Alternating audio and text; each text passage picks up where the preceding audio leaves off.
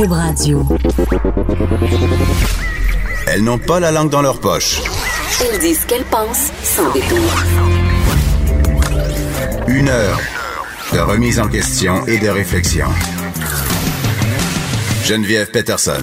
Vanessa Destinée. Les effrontés. Bonjour tout le monde, j'espère que, que vous allez bien.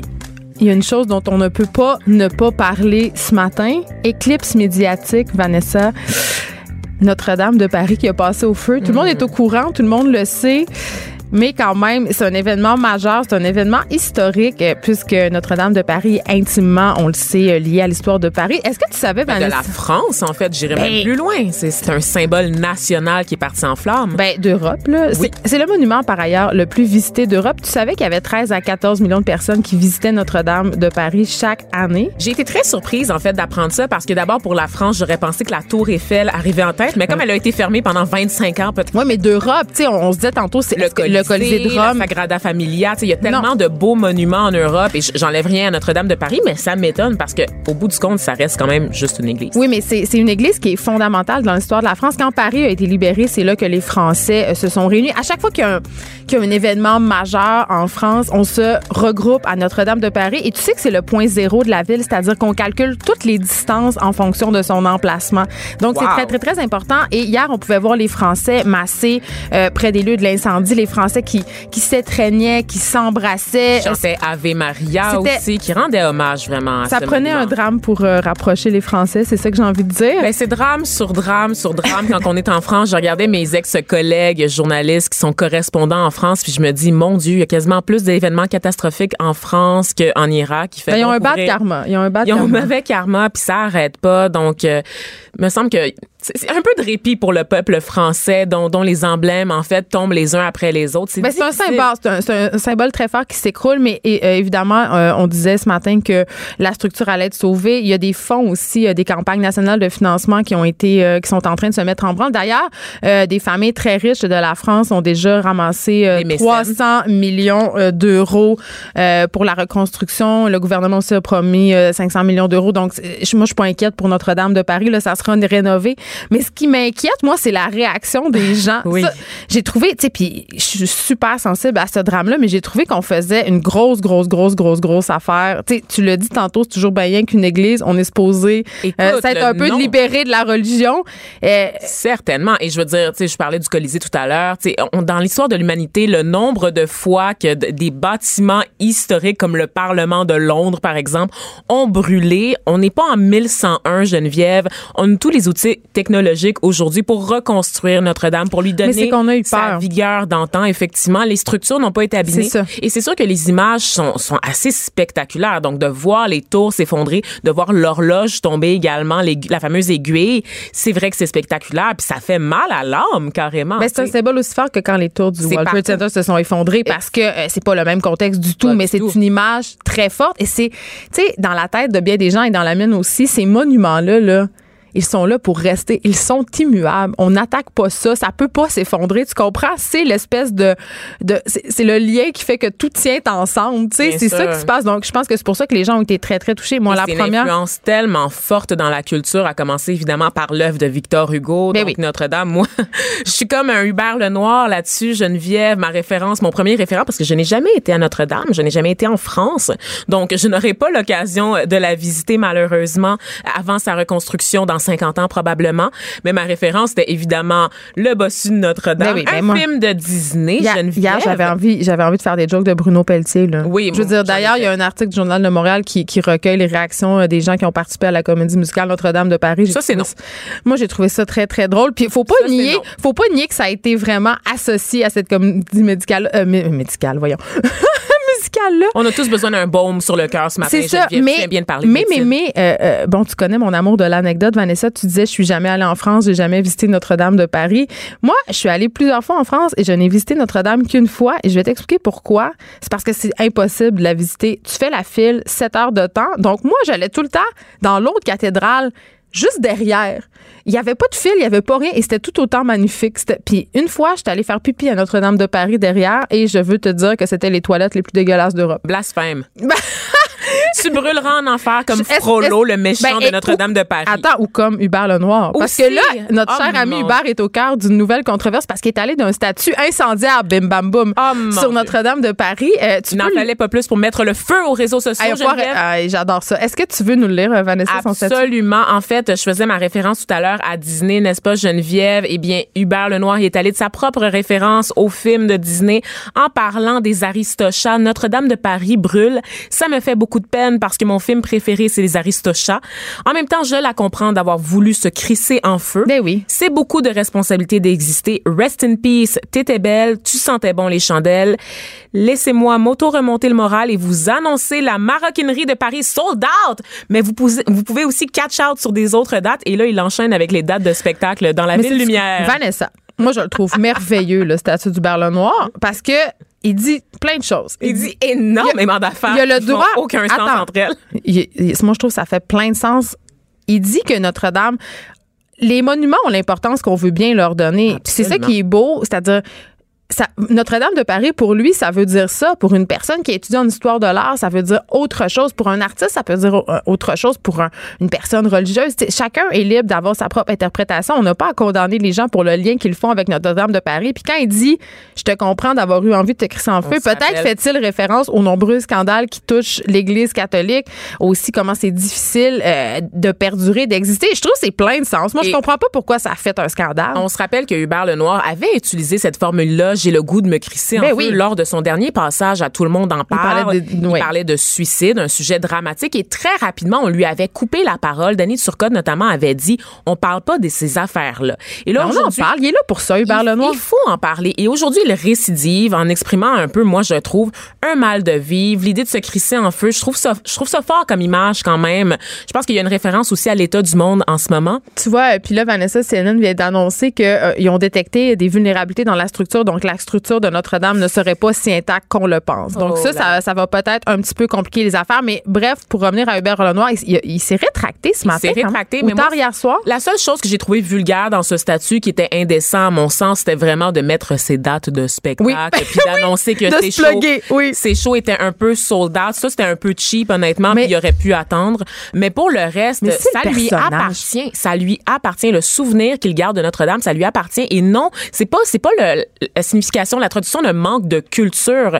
J'ai vu beaucoup de, de boomers, et là, vous m'excuserez, mais j'ai vu beaucoup de gens critiquer le manque d'attachement du Lenoir à toute cette situation-là, parce que le les boomers sont plus attachés que nous euh, à la religion, puis ils ont le droit. Ben oui, c'est correct. Là, Et ils ont donc- grandi dans un univers plus religieux que nous, mais est-ce qu'on peut, tu sais, livre Hubert Lenoir alone, là, Ben oui, à chaque fois qu'il écrit quelque chose, cultivé, là, franchement là. Donc euh, il s'est rétracté en disant j'ai beaucoup de peine pour vrai, c'était vraiment mon bâtiment préféré à Paris. Combien de fois j'ai fait des détours juste pour passer devant? Tantôt mes musiciens sont allés voir l'incendie, moi je n'ai pas voulu y aller parce que j'avais le cœur brisé. Désolée, j'ai jamais voulu bl- blesser personne. Mais non, puis Hubert Lenoir, c'est un artiste, puis il est à fleur de peau, puis il dit tout ce qu'il pense, puis on le sait, fait que donnez-lui un petit break. Voilà, Hein? voilà. Tu te rappelles, Vanessa, on a parlé le mois dernier de cette affaire qui, qui moi, m'avait fort inquiétée. Euh, C'était cette histoire de l'auteur Yvan Godbout et son éditeur aussi, euh, Nicolas Doucet de la maison d'édition ADA. On se rappelle que Yvan Godbout, c'est un auteur qui a écrit un roman d'horreur qui s'appelle Ansel et Gretel et qui avait été accusé de production et de distribution de pornographie juvénile avec son éditeur. là. Les deux faisaient face à, à ces chefs d'accusation-là.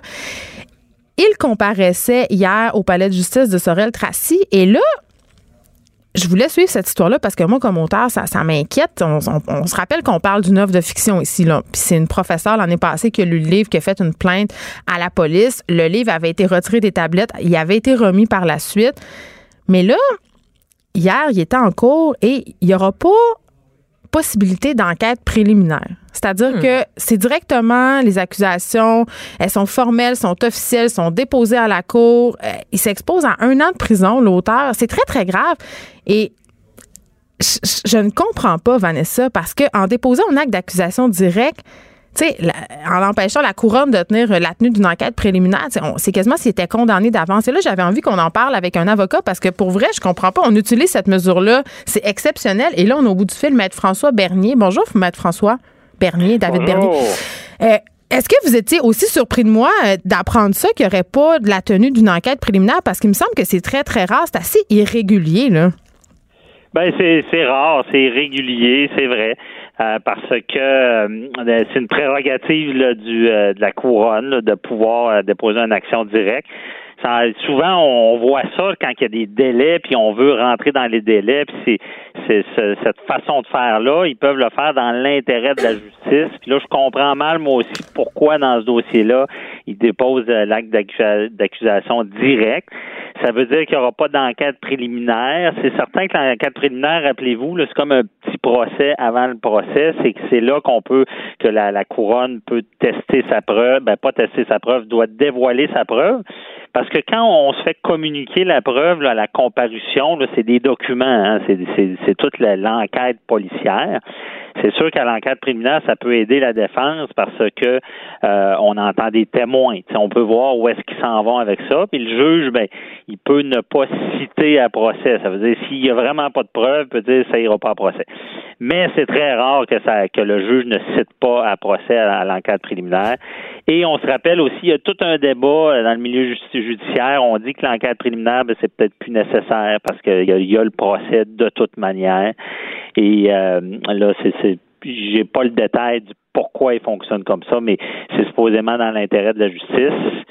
Et là, par contre, ben, on a un gros débat, hein, on le sait, c'est, c'est euh, est-ce que c'est de la liberté d'expression ou c'est un acte criminel? ben, au sens de la loi, au sens de la loi, c'est effectivement, ça rentre dans la production et distribution de pornographie juvénile, même que euh, les gens qui possèdent ce livre-là pourraient être accusés de possession de pornographie juvénile. Mais Maître Bernier, j'ai envie de revenir sur une chose que vous avez dite, la défense qui évidemment n'a pas pu mettre la main sur la preuve. Euh, c'est assez particulier. Est-ce qu'on peut penser qu'il y a des choses qu'on sait pas? Moi, j'ai l'impression qu'il y a des choses qu'on sait pas dans cette histoire-là. Ben, je veux dire, on n'a pas tout le détail parce que ça a été communiqué, mais dites-vous que la défense va tout savoir ce qu'il y a contre leur, leur client. il n'y aura pas de cachette.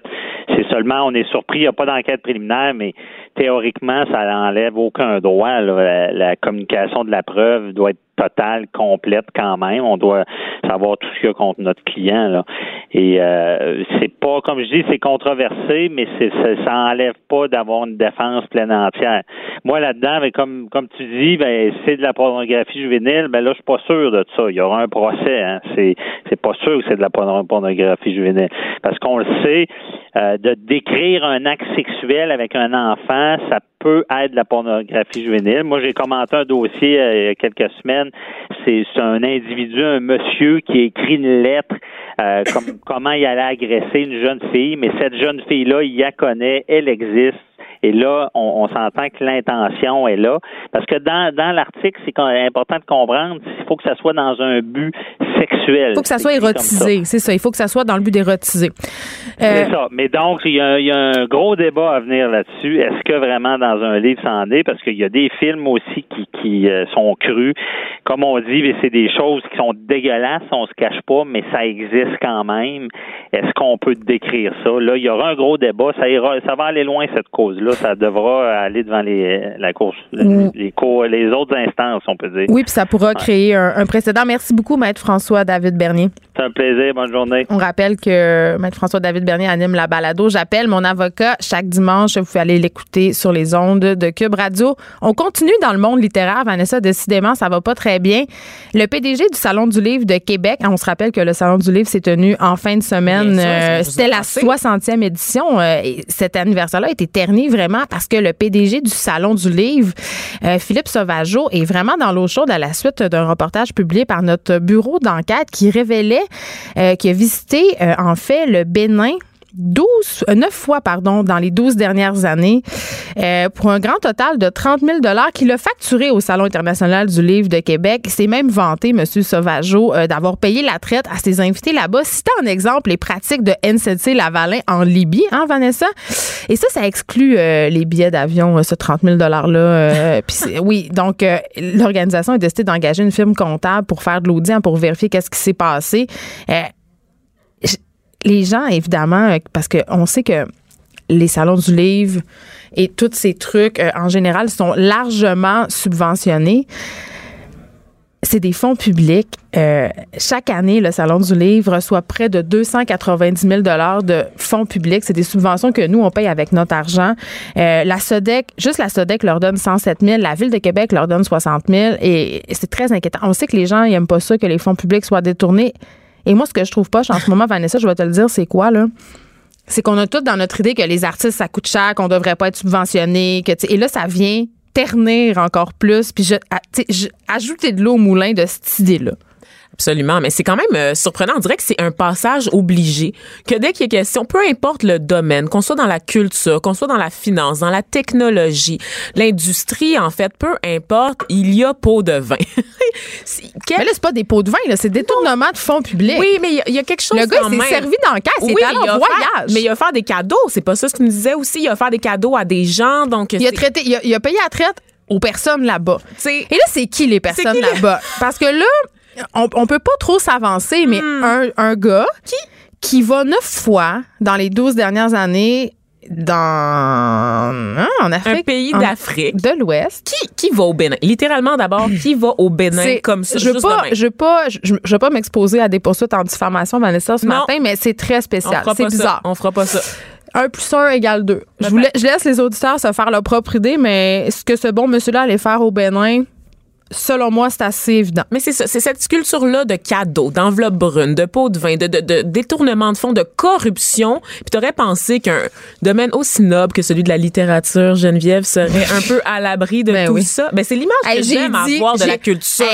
combien de fois j'ai dit sous, Non, excuse-moi. Combien de fois j'ai dit au micro euh, ici euh, que les pires, les, les, personnes les plus dégueulasses, les plus machos, les plus sexistes, l'histoire d'agression et d'abus, les pires que j'ai entendu, c'est dans le monde universitaire et littéraire. Ça fait partie de la culture. J'aime pas ça penser à la littérature comme une business comme une ben, autre. Ça me fait, ça me fend le cœur. Ben non, honnêtement. la littérature c'est une business comme une autre, et oh, fort heureusement. Et cette business-là doit être menée, euh, je veux dire, avec transparence. Et là, ce qui est, ce Philippe Sauvageau en question. Euh, a démissionné avant la publication de notre reportage. Donc, d'après moi, il sentait euh, la soupe chaude. Parce qu'il va retourner au Bénin? Dit, hein? Non, mais il a rien dit. Il, y a juste eu une espèce de communiqué euh, au lendemain euh, du 60e anniversaire du salon, un petit communiqué de presse. J'imagine qu'on souhaitait que ça soit passé très par, la, par l'incendie de Notre-Dame. Voilà.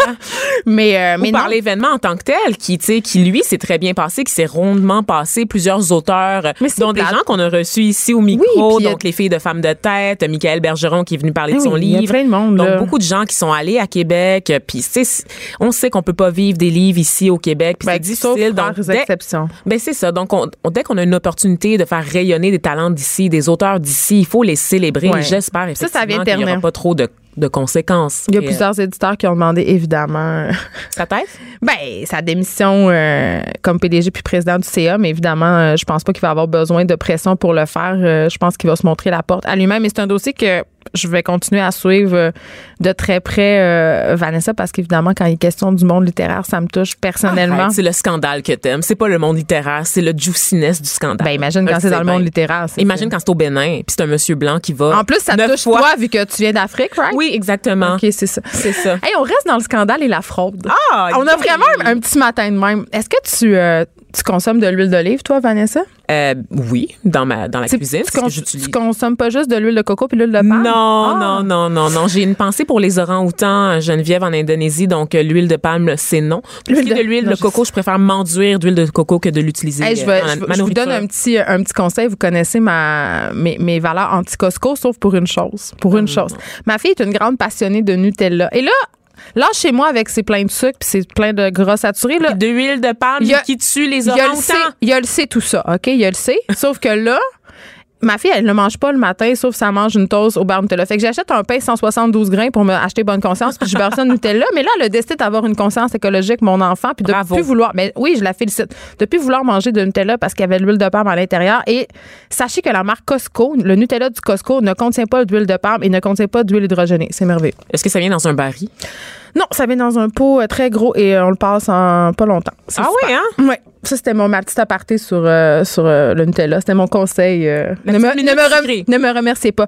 Donc, je continue sur l'huile d'olive parce qu'il y a un importateur montréalais d'huile d'olive qui est accusé d'avoir vendu de la fausse huile d'olive, Vanessa. Ben La- voyons la- donc. Oui, puis on sait, l'huile d'olive, c'est très populaire parce qu'il y a eu des campagnes dans les années 90 anti-beurre, tu sais, pour dire que l'huile d'olive, c'était donc bon parce que des bons gras. Ben, on pense à c'est la vrai. cuisine méditerranéenne aussi, Ah, surtout en oui. santé. Ils ont de l'huile d'olive Moi, j'en bois, je me badigeonne, Ben, j'adore l'huile d'olive. Mais puis c'est cher, puis c'est, tu sais, il y a plein de critères. Il faut regarder la date d'expiration, il faut regarder ses premières pressions à froid, il faut regarder aussi quelle partie de l'olive on utilise pour faire Ah, l'huile. ouais?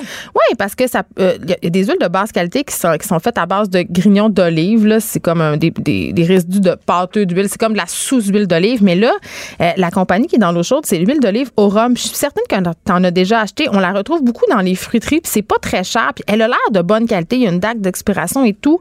Mais là, euh, ils se sont fait pogner. Il y a eu une dénonciation anonyme. Et là, euh, l'agence canadienne, ben, on ben, c'est très Hey, mafieux. c'est très sérieux. C'est très ça. mafieux, tout Non, t'as pas fait une référence Ben, écoute, à l'huile d'olive. Ça se passe la en. Italie. Moi, j'adresse tous mes préjugés. Donc, il y a eu une dénonciation euh, anonyme et l'Agence canadienne d'inspection des aliments a analysé un échantillon. Et là, euh, ils ont découvert que, évidemment, l'huile d'olive n'était pas euh, de qualité promise, qu'elle était coupée avec quelque chose. Ils n'ont pas pu la dire. coke. Ben, peut-être. Ils ont, ils ont pas dû, ils ont pas pu, pardon, savoir c'était quoi l'agent de coupe qu'il y avait à l'intérieur. Ce qu'ils disent, l'Agence canadienne d'inspection des aliments, c'est que c'est une huile d'olive lower grade, c'est-à-dire euh, elle est coupée, mais ils savent pas avec quoi. Et là, de leur côté, du côté de d'Orum, euh, eux, ils disent que c'est l'interprétation euh, de la de la CIA que c'est pas leur version et que eux, euh, ils sont ils produisent de l'huile d'olive telle que promis. Mais là, ce qui me fait rire dans cette histoire-là, Vanessa, c'est que c'est juste une amende de 4000 dollars qu'ils devront payer cette entreprise. Ça, c'est ce qui te fait rire dans l'histoire? Ça Moi, me fait rire. dire, en ce moment, il y a un cartel d'huile d'olive. Non, mais c'est juste Tout- 4000 Tout est piastres. comme quoi dans cette histoire? Tout est what? Les gens, les gens vendent la fausse huile d'olive, on l'achète, ils font des millions de dollars et l'amende est de 4000 dollars, mais ils vont le refaire demain. Ben, bien sûr. Ils vont le refaire avec d'autres produits. Puis c'est rare hein, qu'on qu'on va. euh, parce que là, ils iront pas en cours, ils, se sont re- reconnus coupables et tout ça. C'est rare euh, les, les trucs de fraude alimentaire qui vont au bout. Là. Puis tu sais, c'est quoi les aliments qui sont le plus susceptibles d'être fraudés? Ou qui sont le Ah, plus souvent Dieu. au cœur? On peut plus rien manger. Tu peux pas me dire ça avant l'heure du dîner. Le là. poisson. Le miel et l'huile d'olive. C'est vraiment, ce sont les aliments qui trônent Le au poisson. sommet. Oui, je sais, des aliments qui, ben, C'est parce qu'on fait à croire que dans les poissons blancs, là, tu sais, mettons, entre tilapia puis, puis aigle fin puis tout ça, là, il y a, il y a- Mm. Ou la fameuse goberge, qui est l'espèce de poisson, euh, poisson Oh, passe-partout qu'on met n'importe où en faisant semblant que c'est du crabe. j'aime tellement la goberge. Ben voyons donc, qui aime la goberge? Ben, les personnes qui aiment les fromages jaunes de synthèse, moi. J'adore ça. J'adore ça. J'adore Avec ça. le Nutella, je, je m'inquiète. As-tu reçu le nouveau guide alimentaire canadien, Geneviève? Mais je sais pas parce que j'hésite à le regarder, Vanessa, parce que, Les pois chiches? ouais, il, a- il il paraît qu'il y aurait la présence de pois chiches puis que ça menacerait notre culture alimentaire. Moi, je pense que Notre-Dame de Paris, il y a eu quelque chose. Il y a eu une influence quelque part et peut-être les pois chiches seraient en cause. Ben, peut-être. D'ailleurs, euh, Selon les plus récentes informations, les pois chiches auraient abîmé la structure de Notre-Dame de Paris. qui a dit hier qu'il y avait des gens qui applaudissaient devant l'incendie de Ah, Notre-Dame de Paris? Je ne nommerai aucun nom, Geneviève. Mais il y a des gens qui ont dit ça. euh, J'ai entendu ça.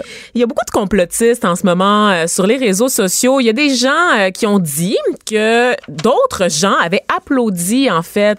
Les gens. les gens. Qui sont les gens? Qui sont-ils, ces gens qui ont applaudi? Aucune source. Ben, c'est sûrement des femmes voilées, Vanessa. Selon moi, ce sont Sûrement, elles. Ce sûrement, sont parce que c'est bientôt Pâques, hein, on le sait. Puis Ah! on sait bien que ça serait l'occasion rêvée pour des méchants barbus. Mettre à feu et à sang la Notre-Dame. Notre-Dame, ils ont juste ça à faire, évidemment, les femmes musulmanes voilées en ce moment, n'est-ce pas? Donc, euh, il y, a- il y a des drôles de théories du complot qui circulent en ce moment. C'est sûrement elle. euh, que- elle qui cueille les olives frauduleuses. c'est ça. Donc, on se rappelle que le gouvernement Macron a dit que tout ça était probablement d'origine accidentelle à cause des rénovations qu'il y a en ce moment à Notre-Dame de Paris. Donc, ce serait un incendie causé là, par les travaux et non pas par des femmes musulmanes voilées. Je conclus sur l'huile d'olive, Vanessa, parce que c'est important. OK. Non, mais c'est parce que pour vrai, Les autres aussi, il y a beaucoup d'huile d'olive dans leur culture. je le sais, mais nous aussi, il y en a de plus en plus dans la nôtre et d'autres huiles. Et pour pas se faire fourrer en bon français, il faut, tu sais, quand vous voyez une huile d'olive euh, à 9,99 pour un litre, euh, extra vierge, presse à froid avec une date d'expiration, c'est louche. Pour vrai, Fait qu'il faut On- jamais acheter de l'huile en spécial. Non, que tu peux l'acheter en spécial, mais c'est parce qu'à un moment donné, quand c'est trop beau pour être vrai, c'est parce que peut-être anguille sous roche. Donc, euh, pensez à votre affaire. Puis, c'est vraiment pas, je veux dire, qu'on peut plus faire confiance euh, aux produits qui sont sur nos étalages. Tu sais, c'est- Je pense qu'on n'y faisait plus vraiment confiance. Ils nous donnent tout le cancer de toute façon, Geneviève. ils m'ont enlevé mon donné. huile d'olive. Tu Ils m'ont tout enlevé. Ils m'ont enlevé le goût de manger, Geneviève. Je On vais va- t'envoyer des, des photos, je pense, maintenant dans l'épicerie, dans les rayons d'épicerie pour que tu approuves les produits Je que pense que c'est le moment pour dire on va tous mourir. Ah! Un regard féminin sur l'actualité. Des opinions différentes. De 9 à 10, les effrontés. Juste avant ta chronique, Vanessa, j'avais envie qu'on se parle d'une autre histoire de fraude. Ah, Écoute, mon Dieu, ça je- arrête pas. On est dans un karma de personnes qui, euh, qui détournent des informations, mais on a aussi, euh, heureusement, euh, il y a des gens qui ont des valeurs, Vanessa. Il y a des fonctionnaires. Il y a des gens qui travaillent pour l'État, qui sont écœurés de voir que les choses vont mal, que le gouvernement distribue de l'information au compte-goutte, détourne aussi de l'information, choisissent quand la divulguer pour, pour- pour- à des fins électorales. Et là, on apprenait, euh, en fait, euh, Thomas, Thomas, Thomas Il est sur qui est... le cul du MAPAC Ouais, en ce moment. On va il le est dire, vraiment là. après eux autres, puis moi, je suis ça comme un feuilleton. Là. Euh, il révélait dans, dans, dans la suite de son enquête, Thomas Gervais, qui est un, un- un journaliste de Radio Cannes, qu'il y a 10 fonctionnaires québécois qui ont été sanctionnés pour avoir, tiens-toi bien, Vanessa, informé des journalistes. Hmm. Les méchants, méchants, méchants, ça me ramène à mes cours d'administration publique, Geneviève, parce qu'on pense souvent que les fonctionnaires sont au service du gouvernement. hein, Ben, ils n'ont pas élus. devoir. OK, mais moi, c'est ma question naïve. non, OK? non, non, non. Ils n'ont pas un devoir de réserve. Tu signes pas des papiers comme quoi tu peux pas partager des informations gouvernementales avec euh, les gens, les médias. Euh, dans ma tête, à moi, c'est un peu ça. Mais c'est possible de déroger à ça quand il est question de sécurité nationale, quand il est question du bien commun, quand il est question de l'intérêt du public aussi. Et c'est là que les métiers de journaliste et celui de fonctionnaire se recoupent. Normalement, on travaille au service de la population. On travaille au service de l'État québécois et non pas des partis politiques et non pas des ministères, mais bien au service de la population. Et là, Geneviève, tu le disais, Thomas Gerbet qui talonne le MAPAC. Moi, j'adore ça. Un journaliste Ah, j'adore pugnace. ça. Lui, c'est Ça faisait dit, là, longtemps qu'on n'avait pas vu ça. Oui, ben pour vrai, c'est Hey, euh, plus une forme de journaliste qu'on voit aujourd'hui. Puis c'est plus une forme de journaliste aussi qui économiquement est, est très viable. C'est pour ça qu'on en voit moins. Ça coûte très très cher talonner des gens comme ça. Ben, C'est des généralement, il y a des moyens. équipes, c'est des équipes d'enquête. On en a une au journal, Mais là, n'est-ce pas, qui ben fait oui, du très bon qui a travail. révélé le scandale du salon du livre. Absolument. Mais lui, en ce moment, il fait cavalier seul un peu dans ce Oui. dossier-là. Ça a commencé. Ça commence souvent avec une piste. Lui, c'était, dans son cas, lui, c'était Louis Robert, Louis Robert, ce Oui, fameux. L'agronome du gouvernement Exactement. qui ce lanceur d'alerte concernant les pesticides. Puis la, la présence de l'industrie à, à peu près toutes les tables de négociation. Ouais. Donc, c'est lui qui a, qui a été euh, la bougie d'allumage, je te dirais, Geneviève. Et là, Thomas Gerbet, il est parti sur une quête, une croisade pour obtenir des réponses. On a découvert, en fait, que le MAPAC est pas le seul ministère à sévir contre les fonctionnaires qui ne respectent pas la discipline dans leur communication avec les journalistes parce qu'on en est rendu là, Geneviève. Hein? Les fonctionnaires sont euh, Hey, on- réglés, au sont C'est contrôlés, presque en du totalitarisme. Ouais, c'est c'est weird, c'est weird. Pour une société démocratique, qu'on ait des fonctionnaires qui peuvent pas euh, parler à des journalistes, on se rappelle de cette époque très sombre, très noire. Est-ce qu'on est en Corée du Nord puis je suis pas au courant? Ben, quand il y avait les conservateurs au pouvoir, on se rappelle que Oh, y avait un mur. Il y avait un mur. mais il y avait un mur et même les scientifiques, par exemple, qui normalement ont toute la liberté. Là, je veux dire, c'est pas, c'est pas des fonctionnaires, c'est des scientifiques qui travaillent au service du Ils gouvernement. sont supposés être indépendants, en guillemets. Exactement, n'avaient pas le droit de parler Statistique Canada, je veux dire, qui reflète la réalité des Canadiens, n'avaient pas le droit d'accorder des entrevues. Donc, c'était très louche et on est un peu là-dedans ici On au contrôle Québec. le message. On contrôle le message, entre autres, au ministère de la Sécurité publique, au ministère de l'Environnement, au Centre des services partagés, au ministère des Forêts, de la Faune et des Parcs. Et il y a le ministère des Transports du Québec qui a refusé de dévoiler ces documents là, concernant les, les sanctions à l'interne là, euh, de potentiels employés qui auraient parlé à des journalistes. Donc, 10 employés au total qui ont soit été congédiés ou fait l'objet d'une enquête pour avoir parlé à des journalistes, pour avoir dénoncé, en fait, des situations problématiques au sein de leur ministère. Donc, évidemment, les syndicats euh, remarquent que c'est une tendance qui va en grandissant, n'est-ce pas, de contrôler le message, de contrôler aussi euh, cet accès à l'information qui s'est accentué vraiment au cours des dix Parce que tout dernières le monde années. euh, craigne les crises, en fait. Avec les médias sociaux, on sait que comment les choses peuvent vite prendre une tournure dramatique, comment les gens s'emballent vite. Le moindre truc fait boule de neige. Moi, je pense que ce climat-là de censure, entre guillemets, puis de contrôle de l'information, c'est un peu tributaire euh, de, de cette, de cette montée-là de, pouvoir populaire. Ben, il y a ça, mais il y a aussi tout le scandale de la commission Charbonneau, Geneviève. Y les gens, ils veulent, des ils veulent, ils veulent qu'on rende des comptes. Ils veulent qu'on rende des comptes et les, les gouvernements sont plus prudents que jamais. Évidemment, tout ça est lié aussi à l'effondrement des salles de nouvelles et le fait qu'on n'a pas assez d'argent Ça pour serait payer pas au des contraire équipes. le moment d'être plus transparent. Les gens, c'est ça qu'ils veulent? Ils veulent de la tra- on veut de la transparence. Ouais, on veut savoir où est-ce qu'est-ce qu'on qu'est-ce qui se passe avec Hey, notre argent, L'histoire qu'est-ce d'huile qu'on fait. d'olive dont on a parlé tout à l'heure, c'est rien comparé Ben, à la sais. fraude et à la corruption qu'il y a au sein de l'État québécois, on s'entend. Ben, c'est- Donc, il y a Ça a aucun été érigé en système de gestion. Exactement. Il y a aucun gouvernement, peu importe le parti politique, qui a intérêt à ce que les fonctionnaires soient plus transparents. Et maintenant, on utilise le mot parapluie, Geneviève, qui est le mot éthique. Hein? Le mot éthique, en fait, responsabilité morale, c'est ça, en fait, qu'on utilise pour convaincre les fonctionnaires qu'ils n'ont pas à parler. On leur fait signer un code d'allégeance, en fait, à leur ministère, mais honnêtement, ça devrait pas avoir lieu d'être. On dirait la chanson que les employés chantent au Walmart chaque matin. ben, quelque chose qui ressemble un peu à ça. Est-ce que tu signes euh, ton, ton contrat d'employé avec ton sang? Ça a l'air un peu à ça. Là. Donc, euh, normalement, les fonctionnaires ont le droit de parler aux journalistes. C'est risqué de le faire. Il existe des plateformes pour parler aux Complètement journalistes. anonyme. Anonyme, exactement. Donc, pour lancer des alertes, et j'espère qu'on va pouvoir faire la lumière. Je sais pas quel, euh, quel est le prochain scandale qui guette l'État québécois, mais moi, j'irai voir du côté de l'informatique. C'est tout ce que j'ai à dire. C'est tout ce que j'ai à dire. Autre éclipse médiatique, Vanessa, qui a eu lieu la semaine passée, C'était pas une éclipse. C'est un autre phénomène.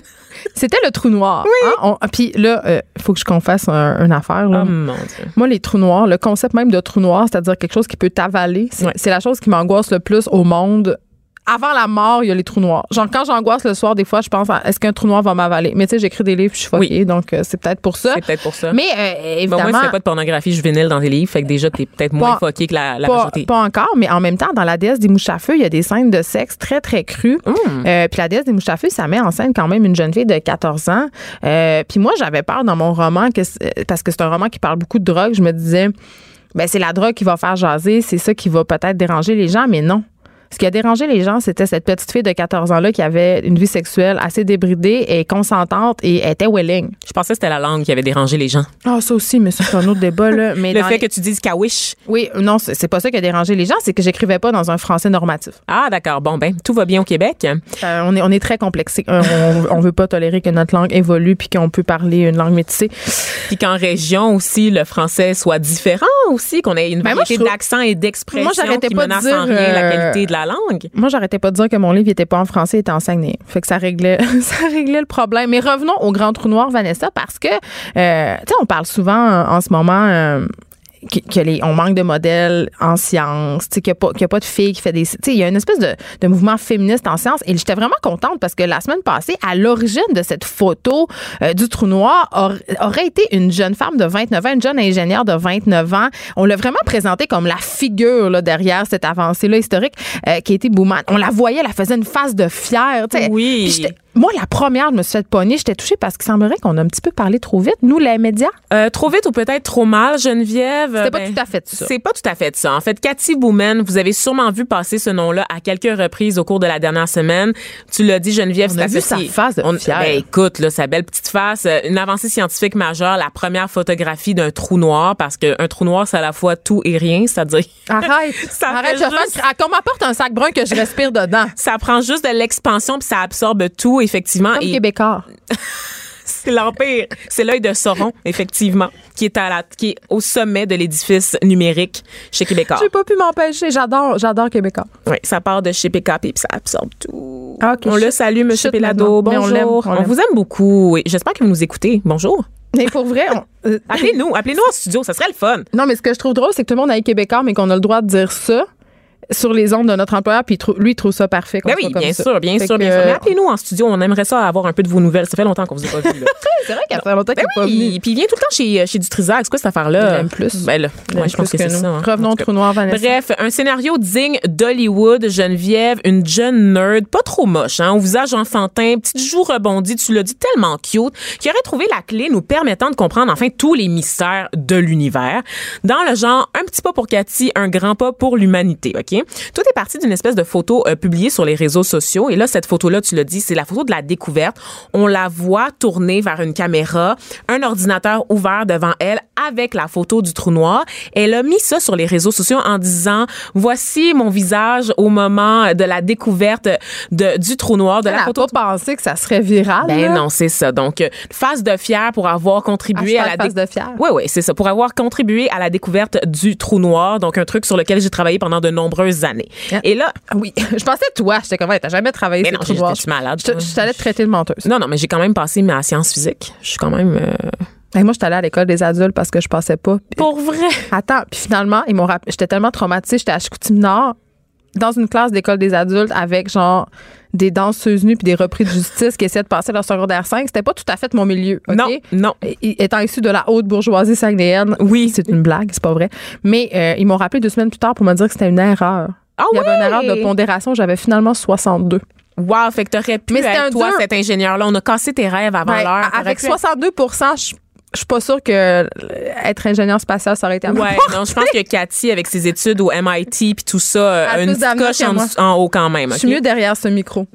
Je, pense, pense que, que oui. oui. Et donc, c'est- c'était presque trop beau, Geneviève, tu l'as dit, la jeune scientifique versus les vieux scientifiques. Hein? Ben oui. La fille chercheuse versus les gars chercheurs. Tu sais, c'est vraiment un récit narratif taillé sur mesure On pour les voulait y médias. croire. On voulait y croire, mais aujourd'hui, là, Cathy, tu sais qu'est-ce qu'elle fait, Elle Geneviève? est mal à l'aise. Elle est mal à l'aise. Elle refuse, en fait, le titre de génie qu'on lui a accordé. En fait, elle refuse les fleurs, les lauriers qu'on lui jette. Sur Facebook, elle a dit, ce n'est pas un seul algorithme ou une seule personne qui a créé cette image, mais le talent incroyable d'une équipe de scientifiques provenant des quatre coins du globe. Parce que c'est une, une équipe internationale, Geneviève, de 200 chercheurs. Ah, moi, je voyais ça comme la petite était toute seule dans son sol, elle faisait des calculs sur sa petite calculatrice, puis là, boum. Boum. pas ça, eh bien non, c'est 200 chercheurs, une équipe majoritairement composée d'hommes, donc il y a 40 femmes seulement sur les 200 chercheurs. C'est des années aussi de travail acharné, là, c'est pas pouf du jour au lendemain, euh, on a une photo du trou noir, donc euh, beaucoup beaucoup d'années et euh, Cathy en fait est tellement traumatisée qu'elle a refusé toutes les demandes d'entrevue, OK, depuis depuis sa découverte, depuis la photo, depuis merc- mercredi dernier, elle a fermé son téléphone, elle refuse de faire face à la tempête médiatique et elle a envoyé un texto au New York Times qui essayait d'avoir une entrevue avec elle en disant l'attention devrait être braquée sur l'équipe et pas seulement sur une personne. Me mettre au centre de l'attention n'aide personne, y compris moi. Et pourquoi elle a dit Eh ça, oui. Geneviève? Ben, je donne ma langue au chat, Vanessa. Parce qu'elle est aujourd'hui victime d'une campagne de salissage, Ben, Geneviève. crois pas. Je ne te crois pas. Impossible. Une L'Internet femme, s'est reviré contre elle, on n'aurait jamais cru ça. une femme victime d'une campagne de salissage, je n'y crois pas. On Eh en a parlé oui. hier. Est-ce est-ce qu'elle était victime de, comment t'appelais ça, d'embrigadement? Non, oui, bien quelque chose qui ressemble à ça. On pourrait, on pourrait faire un parallèle avec ça.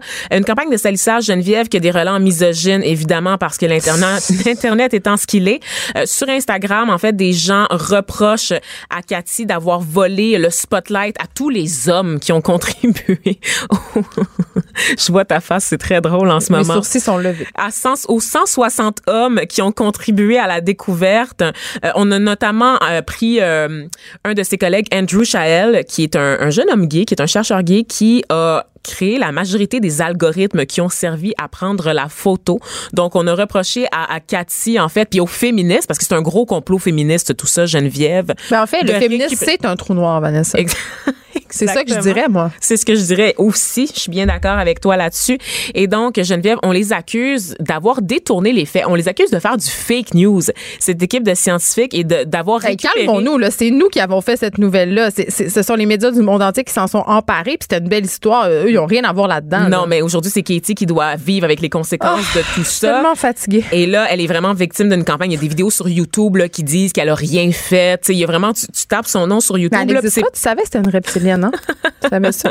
C'est ça qu'on c'est dit. une supernova. Hey Vanessa, on doit s'arrêter ici parce que, euh, surprise, on a la rappeuse Sarah May avec nous euh, qui attend pour venir nous parler, puis tu vas rester avec nous. Une autre superstar. Ben exactement. Fait que tu vas rester avec nous pour lui parler. Geneviève Peterson. Vanessa Destinée. Elle manie aussi bien le stylo que le micro. De 9 à 10, les effrontés.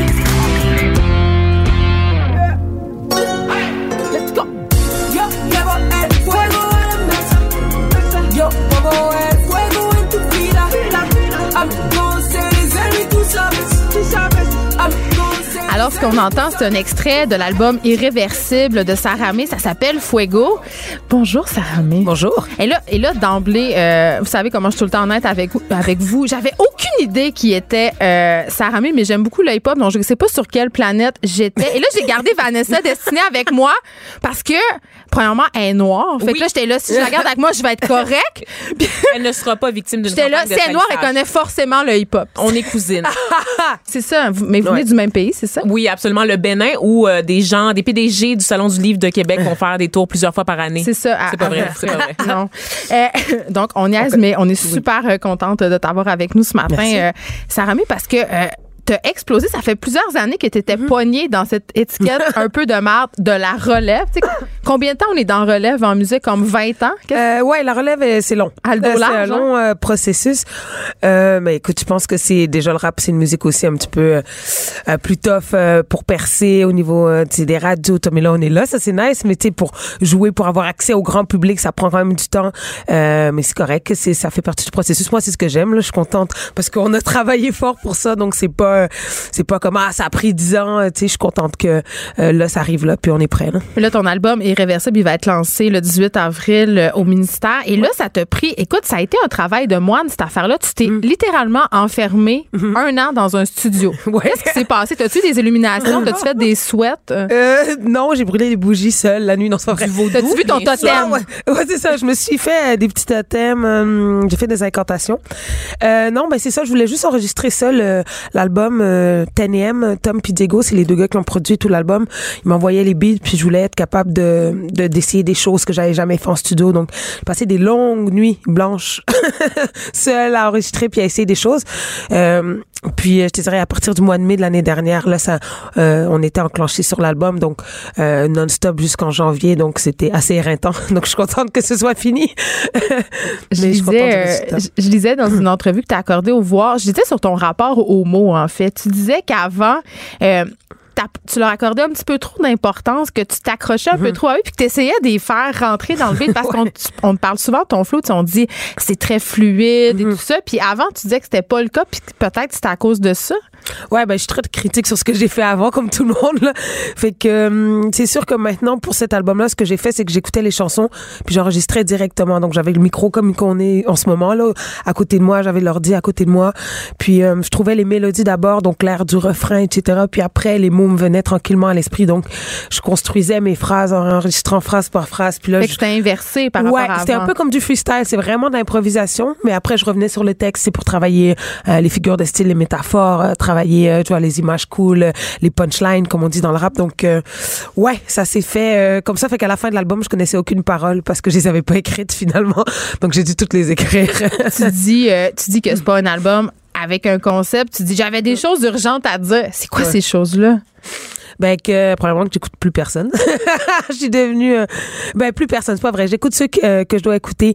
Euh, tu sais la euh, ma garde rapprochée, le- mon cercle rétréci, c'est vraiment ça. Euh, je travaillais en France beaucoup, je me suis promenée, ça a été un long processus, puis on a toujours été indépendants. Donc on produisait nos albums, nos clips, la pochette, tout tout tout. Donc c'est des longues années de travail, puis souvent on veut, on a des grandes aspirations, puis on veut que ça aille plus vite, puis on veut euh, percer plus vite, mais c'est pas forcément la bonne chose. Euh, donc c'est vraiment de, de, de m'écouter moi, ça a vraiment été ça. C'est un album assez actuel sur qui je suis comme femme aujourd'hui. Là. On a écouté un- une pièce tantôt et c'était un peu gangsta. Euh, c'est qui tes influences au niveau du rap? Là, si t'avais à décrire ta musique, ça s'inspire de qui?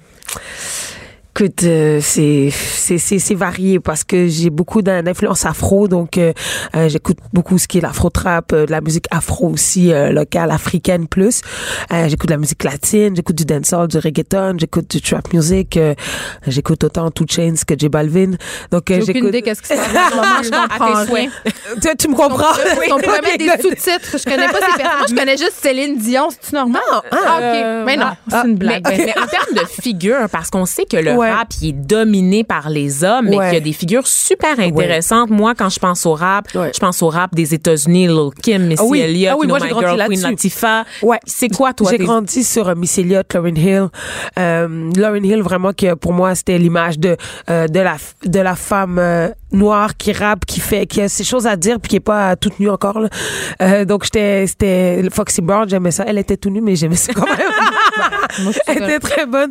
Euh, et puis euh, sinon beaucoup de rap français parce que pendant mes années au secondaire, j'étais au Sénégal, donc on écoutait pas mal tout ce qui se faisait en France. Donc c'était NTM, IAM, MC Solar, euh, etc. Mais Sarah, je fais un peu de pouce sur ce que Vanessa disait. Tu sais, on parlait de Little Kim et tout ça. C'est toutes des bad girls. Puis t'es-tu un peu tanné qu'on qu'on accole à cette image-là des filles qui rappent? Cette espèce de d'angry black woman, la panthère noire, la, la femme fâchée. Ouais. T'es-tu à bout de ça? Mais les références animales, c'est très euh, tu sais, c'est très réducteur là. Ben oui. Euh, c'est féline, tout ça là. C'est- C'est cette catégorie de mots là que moi je Tu le vois dans les critiques?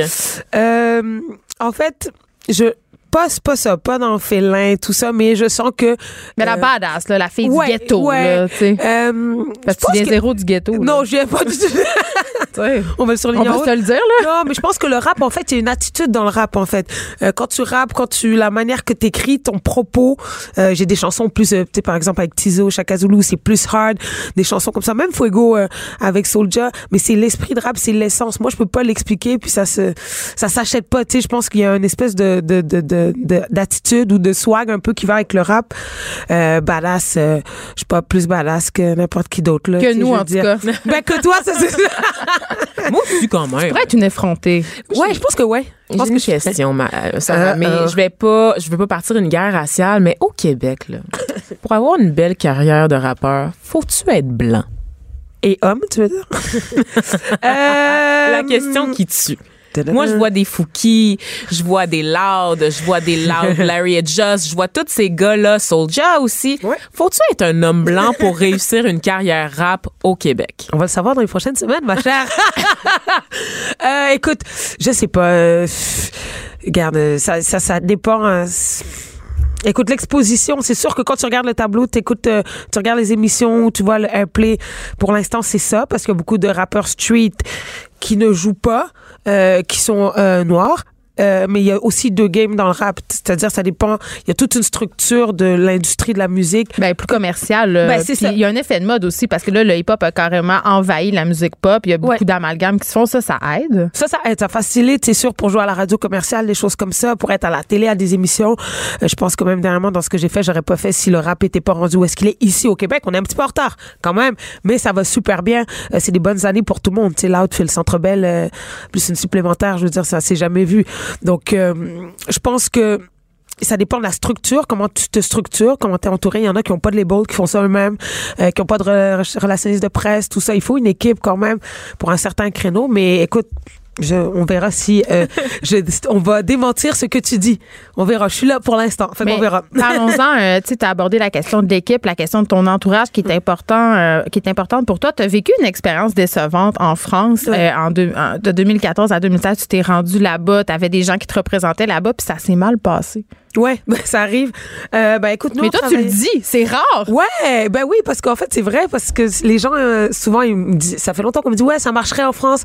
C'est facile à dire, mais faux, c'est énorme. C'est énorme le marché. Tu viens pas de là, déjà, le rap, c'est très sectaire, parce que quand t'es rappeur en France, faut que tu représentes un quartier ou quelque chose. Tu arrives déjà du Canada, déjà, c'est un long step. Fait que tout le processus pour entrer dans cette game-là, c'est super dur. Fait que tu peux pas arriver direct, OK, je suis signé, puis je vais en Impossible. Mais ça a été dur pour toi, cette expérience-là, Sarah. Tu Ben- dis même que ça t'a enlevé Ouais. l'envie d'écrire pendant un an? Ouais, parce qu'en en fait, on était en train de faire l'album Légitime qui est sorti en 2015 et l'équipe de management qui est arrivée à ce moment-là euh, se sont immiscés beaucoup dans la création. Donc c'était OK, non, en France, on peut pas dire ce mot-là, on peut pas faire ça, on peut pas écrire ça. Puis là, j'étais comme ben, vous êtes venu me chercher, si c'est pour changer tout ce que je fais, euh, je vois pas pourquoi. Tu avais l'impression qu'ils essayaient de te mouler. Ah, ils ont essayé de me mouler. Puis on a mou- moulé euh, ce qu'on faisait pour que ça fitte pour la France. On l'a fait. On l'a fait, mais subtilement, tu sais, euh, euh, c'est des chansons que moi j'ai écrites, j'ai choisi les beats, il y a pas... mais c'était dans la direction après, qu'est-ce qu'on fait avec le produit. Et euh, finalement, moi, j'étais plus confortable, puis j'ai pas écouté mon gut. Je, je sentais que ça ça marchait pas. Nous, on était ici, ils étaient là-bas. Fait que des fois, je prenais bien d'avion, j'allais là. Tu sais, c'est pas évident la communication et on travaille pas pareil. Tu parles de produits. Euh, souvent en musique, on entend. euh, Il y a comme deux écoles de pensée. Puis tu parlais tantôt des artistes plus street et tout ça. Est-ce que c'est bien vu d'être commercial? Est-ce qu'il y a encore cette idée-là que les artistes qui, justement, qui font des médias, qui commencent à vendre, ils, ils sont moins authentiques, ils font des compromis, ils sont moins des artistes finalement? Je pense que je pense que de moins en moins parce qu'en général, en ce moment, pour le Québec, ça profite à tout le monde. C'est-à-dire que aujourd'hui, Euh, je pense pas si Corias était indépendant. Oui, sûrement il serait encore, s'il serait très connu parce qu'il a beaucoup de talent. Mais je veux dire, au bout d'un certain moment, on n'est pas, euh, c'est pas comme si tu te vendais complètement. Les gars font quand même leur musique. Tu comprends? Comme un Manu Militari, Militari, par exemple. Oui, ouais. t'es obligé de te structurer à un certain moment. Euh, Soulja, c'est super euh, hardcore, un peu plus ce qu'il fait dans le style, puis ça marche très bien. Il sold out des salles, il fait le tour du Québec. Je pense que se structurer, les gars de, du street ont appris à le faire, et là, ça profite à tout le monde parce que c'est une business comme d'autres business. La musique avant tout, Mais je pense. il y a une grosse con- contradiction dans le rap où est-ce qu'on veut absolument atteindre la célébrité, être reconnu, mais d'un autre côté, il faut pas avoir l'air d'un vendu. Il faut pas renier Ouais. d'où on vient. Ouais, non, ça c'est sûr. Euh, la ligne est mince. La ligne est mince. Je te dirais que les codes. C'est sûr qu'encore une fois, il y a des codes selon le style de rap que tu fais. Euh, tu sais, euh, je pense pas qu'avec euh, mon album, on va me dire, je me suis vendu parce que je suis pas, j'ai pas le même background que d'autres rappeurs. Tu sais. Euh, après, ça dépend si un rappeur plus street ferait peut-être plus de l'afro-pop. Je pense que euh, les gens seraient surpris puis ils diraient, ah, tu veux juste jouer à la radio. Mais c'est quand même pas si simple que ça. Je peux pas m'empêcher de te parler euh, de l'image des femmes dans le rap. Euh, ça a été beaucoup deux affaires. Il nous reste pas beaucoup de temps, mais on essaie de régler ça. Euh, l'image évidemment hyper sexualisée des filles dans le hip-hop, pas des filles qui rappent nécessairement, Non. mais des filles qui sont représentées dans la culture hip-hop. Et cette fameuse question du rap féminin. ça existe ça pas te là. gosse. Premièrement, ça me gosse, euh, ça me gosse plus que tout. Tu sais, c'est comme, c'est un sous-genre là. C'est, dire, Si on va faire un spectacle de rap féminin. tu sais, qu'est-ce que ça veut dire? Puis déjà là, dans la tête des gens, c'est ok, c'est pas du rap, fait que ça c'est pas comme les gars que je vais voir d'habitude. Qu'est-ce qui va se passer hein? Euh, C'est, très réducteur et et je pense que les filles le font aussi bien, rappent aussi bien, ont des aussi bonnes punchlines que les gars. Après, il faut que euh, les décideurs, les diffuseurs euh, mettent, oui, de la bonne musique. Il faut que la musique soit bonne, mais euh, qui varie euh, les les les, euh, les line-up de festivals, les line-up euh, de shows, des choses comme ça, qu'on mélange les crowds parce qu'on est au Québec, le marché est super petit. Qui ont des 7 millions, puis ceux qui écoutent du rap, c'est encore plus petit. Tu sais, en France, ils sont 80 millions, puis il y a plein de jeunes. Il y en a plein, vraiment. Puis c'est eux qui écoutent que ça. Donc, ils ont des radios spécialisées, etc. Ici, on n'a pas ça. Donc, je pense que euh, faut pas encore pl- en plus diviser par les genres, puis par le street, pas street, c'est du rap. Puis les femmes sexy, eux autres, dans les vidéoclips, puis partout. Ben, elles font ce qu'elles veulent, mais. font ce qu'elles veulent. Ouais, elles font ce qu'elles veulent. Moi, j'ai pas de problème avec ça.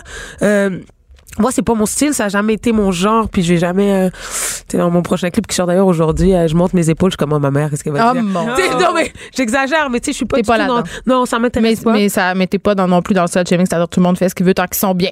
Oui, tout à fait. Il faut s'assumer. euh, faut, moi, je préfère être sexy, mais le, euh, c'est mieux de cacher. Le C'est le, le, ouais, que ce soit out there, je pense, euh, c'est mieux. Merci, euh, Sarah pour ta générosité. Ça m'a donné le goût de te découvrir. Puis je, je pense que ça a donné le goût à nos auditeurs de te découvrir aussi. On rappelle le titre de ton album, Irréversible, qui sort. Est-ce que ça sort le 18 avril aussi? Ah, c'est déjà sorti. OK, parce que le lancement est le 18 mai. Voilà. Là, on peut déjà l'écouter. Et Moi, Oui. je vais aller faire ça directement. C'est un clip qui sort aujourd'hui? Aujourd'hui, Fuego, justement, avec Soulja, sort. Euh, il sort euh, dès que je m'en vais d'ici. Je Ah vais au studio. On va le mettre- à des 11h, effrontés. à 11h, il Allez sur notre page. Facebook, euh, vous allez pouvoir voir ça. Merci d'avoir été là. Cube Radio.